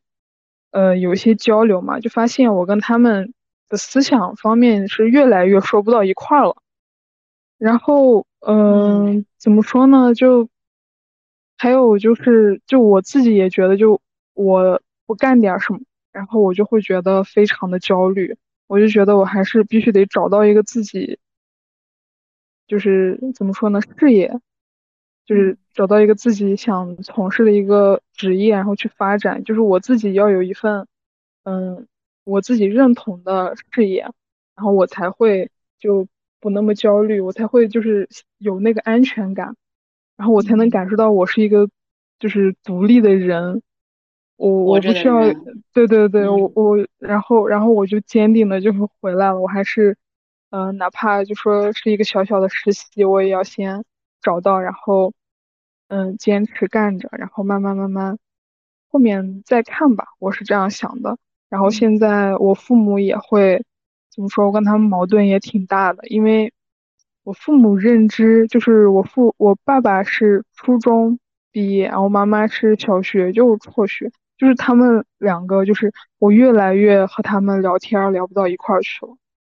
嗯，就矛盾分歧非常大。我现在就是每天也特别痛苦，就不知道该怎么面对他们。但是还好我有我的妹妹，她在，就是我能跟她对话，然后我妹妹会，就是站在我的立场去跟我父母解释我的生活。我觉得，嗯，这是我目前比较欣慰的一点。对，然后，嗯，嗯，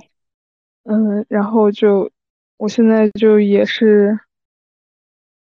就是反正就这样的状态吧，就是。然后每次看到，呃，群里的那些姐妹就分享她们自己跟父母的事，我就觉得我好像不是，就我不是一个人。然后我觉得好像大家都有这样的情况，我就会觉得，嗯，好像这样也是正常的。那我要积极的去面对，然后去解决跟他们之间的这些矛盾分歧，而不是就一直一味的回避这样子。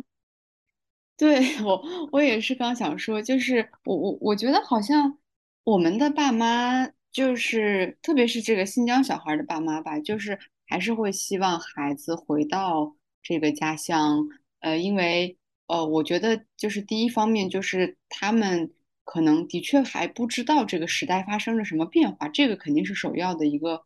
呃认知上的一个差距。第二个就是我觉得我们家乡还是以一个公务员为荣，所以就是价值体系就就在那儿，我觉得可能。父母都还是会，嗯，以那种思维方式思考吧。但是我我觉得，嗯，我觉得还是能够出来这个，这这这这种勇气或者是这种行动力还是很值得鼓励的，真的。因为，对，因为我觉得有很多朋友他真的只是想想，或者是他有有一些困难。就是因为我我真的觉得想要做出一个行动的时候，的确需要有冲突或者需要付出一些代价。但是，但是我但是我觉得你刚刚说到的那种困惑呀，嗯，其实是我们都都有的。所以其实群里面大家都会聊嘛。我觉得我 我觉得我们群里面很多女孩，她们都她们的爸妈都很害怕，她们留在内地。然后找一个其他民族的老公。对对对，我妈妈也是这样跟我说的。她就说，嗯，她就她就她就一直就是说，呃，你一定要找一个我们哈萨克男孩儿，巴拉巴拉巴拉，什么什么不干净。我说你在说什么，妈妈？对，真的是，就是我觉得，我觉得我们的爸妈都会有一个终极的这个。恐惧就是我们完全的成为了别人，或者是我们跟他们不一样了。但我现在好像也能有一点点共情他们，就是他们好像也也是比较害怕我们跟他有很大的差距嘛。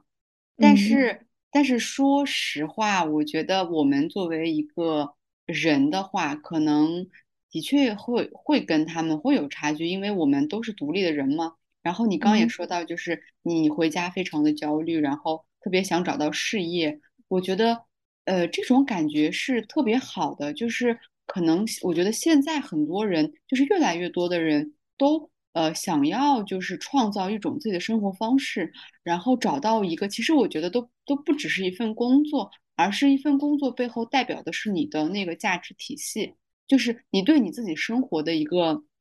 定义，你想要什么样的嗯生活？我觉得这个其实是我们回到内地，回到北京、上海，然后呃想要去探索新的事业的最本质的一个原因，就是我们还是挺想要去选择和掌控自己生活的。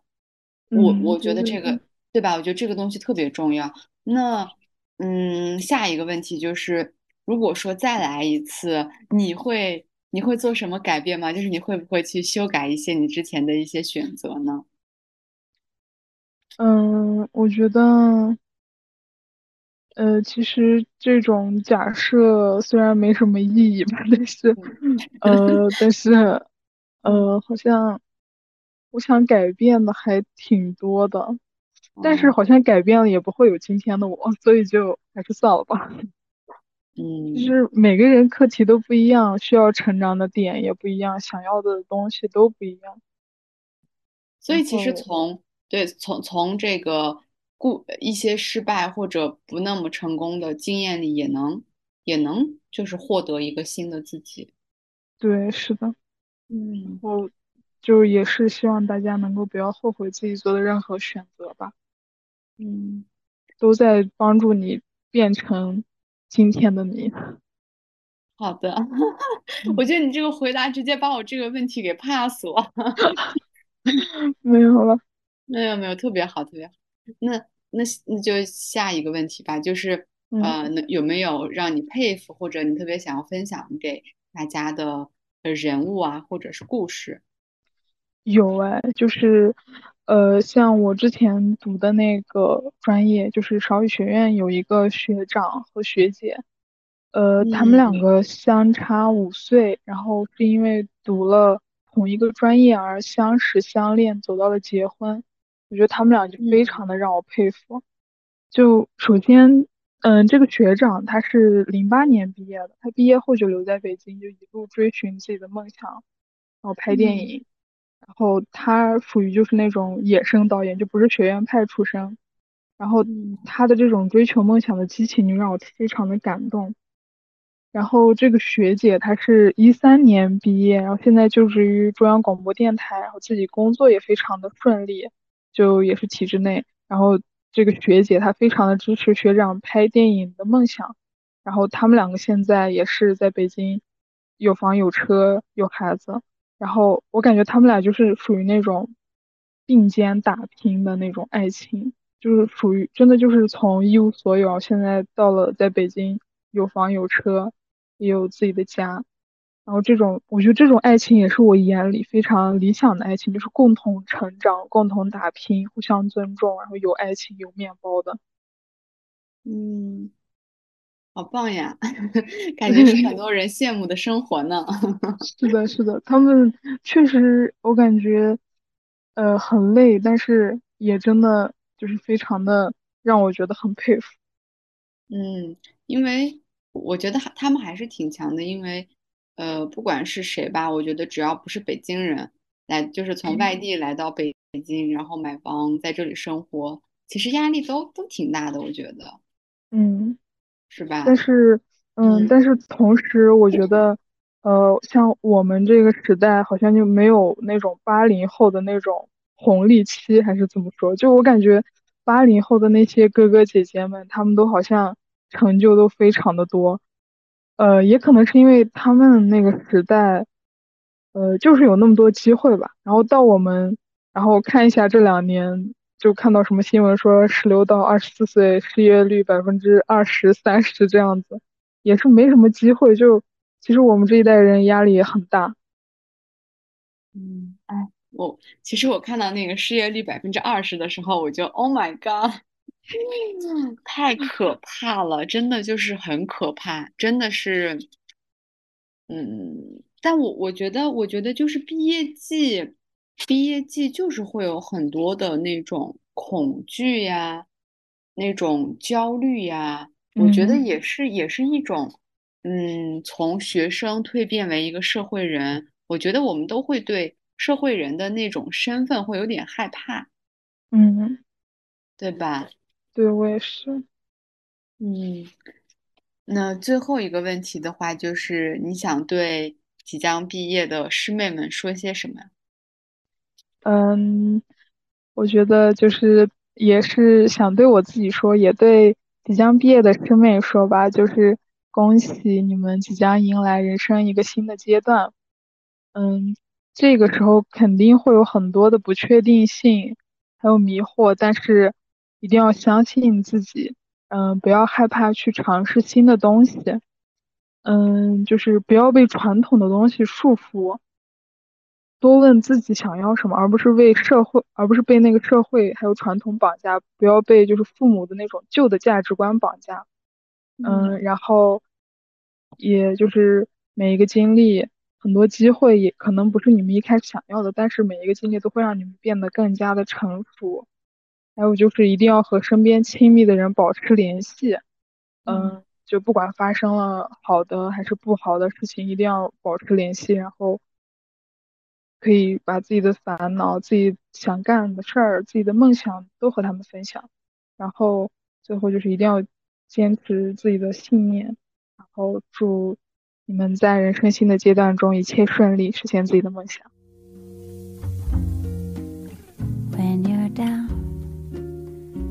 and troubled and you need a helping hand and nothing oh nothing is going right close your eyes and think of me and soon I will be there to brighten up even your darkest night. You just call